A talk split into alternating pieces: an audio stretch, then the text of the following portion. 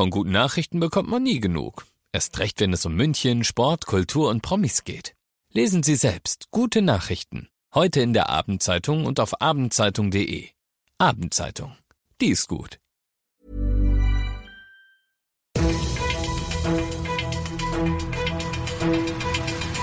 95 5 Charivari, das München Briefing, Münchens erster Nachrichtenpodcast. Mit Christoph Kreis und diesen Themen. Vier Monate vor dem O-Zopft ist, nimmt die Wiesen Gestalt an und gemeinsame Erklärung in der Drag-Lesungsdebatte von OB Reiter und dem Münchner CSD. Schön, dass du auch heute wieder zuhörst in diesem Nachrichtenpodcast. Da erzähle ich dir ja täglich in fünf Minuten alles, was in München heute wichtig war. Das gibt's dann jederzeit und überall, wo es die besten Podcasts gibt und immer um 17 und 18 Uhr im Radio. Die Wiesen ist Tradition pur, aber es spricht ja trotzdem nichts gegen ein paar sinnvolle Neuerungen und die hat der Wirtschaftsausschuss im Münchner Stadtrat heute beschlossen. Es tut sich zum Beispiel eine ganze Menge in Sachen Tische.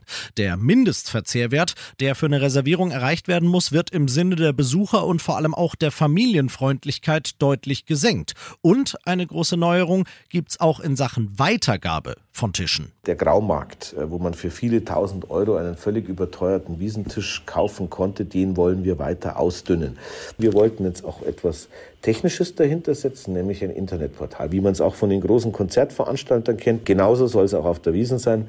Man soll den Tisch, den man nicht wahrnehmen kann, gleich aus welchem Grund, den man aber schon bezahlt hat, weiterverkaufen können an einen anderen Interessenten zum Originalpreis ohne Aufschlag oder gegebenenfalls auch unter dem Originalpreis, aber auf jeden Fall auf einem legalen Portal. Diese und alle weiteren wichtigen Beschlüsse von heute zur diesjährigen Wiesen findest du auf einem weiteren legalen Portal, nämlich auf charivari.de. Du bist mittendrin im München-Briefing und du kennst das nach dem ersten großen München-Thema. Schauen wir, was war in Deutschland und der Welt heute wichtig. Und so einen wichtigen Beschluss will auch die EVG verkünden und zwar übermorgen. Dann, so kündigt es die Eisenbahngewerkschaft heute an, werden Bahnreisende erfahren, ob es einmal mehr zu Warnstreiks bei der Bahn kommt, wobei die Frage wohl weniger sein wird, ob die Streiks kommen, sondern nur wann und wie lang, Charivari-Reporterin Zoe Tasovali. Überraschend kommt die Ankündigung nicht. Die letzte Tarifrunde Ende April brachte kein Ergebnis und die EVG hatte da schon mit weiteren, und zwar möglicherweise längeren Warnstreiks gedroht. Wir könnten die Bahn wochenlang lahmlegen, hieß es von der Gewerkschaft. Wie heftig es nun tatsächlich wird, ist noch nicht klar, aber es dürfte bald losgehen. Bei den bisherigen Streiks kam die Ankündigung immer nur wenige Tage vor dem Start. Die EVG will auf jeden Fall den Druck vor der nächsten Verhandlungsrunde nochmal erhöhen. Die ist für Ende des Monats geplant. Lassen wir uns nicht einschüchtern von so viel Machtgehabe, sagt Kanzler Scholz heute vor dem EU-Parlament mit Blick nach Moskau. Dort hat Russland, begleitet von einer Parade mit Soldaten, Panzern und Raketen, den Tag des sowjetischen Sieges über Nazi-Deutschland gefeiert. Indem er auf perverse Art die Geschichte und die Gegenwart vermischt, versucht Präsident Putin dabei in seiner Rede den Angriff auf die Ukraine zu rechtfertigen. Er spricht dabei sogar ausnahmsweise von Krieg, aber wohlgemerkt gegen Russland. Aus Moskau Charivari-Korrespondent André Balin. Mit Patriotismus will Putin die Russen weiter bei der Stange halten. Darum hat er seinen eigenen Angriffskrieg gegen die Ukraine auch in eine Reihe mit der Verteidigung des Vaterlands gegen Hitlers Wehrmacht im Zweiten Weltkrieg gestellt. Angeblich will der Westen Russland zerstückeln. Viele Russen glauben das, obwohl oder vielleicht gerade weil Putin in der Ukraine gerade das Gleiche macht. Neue Erfolge konnte Putin seinen Landsleuten bei der Parade allerdings nicht präsentieren. Und der deutlich geschrumpfte Umfang der Militärparade zeugt auch davon, dass Moskau derzeit seine Waffen woanders dringender braucht. Und das noch zum Schluss. Ich persönlich würde mit meinen Enkeln nicht hingehen.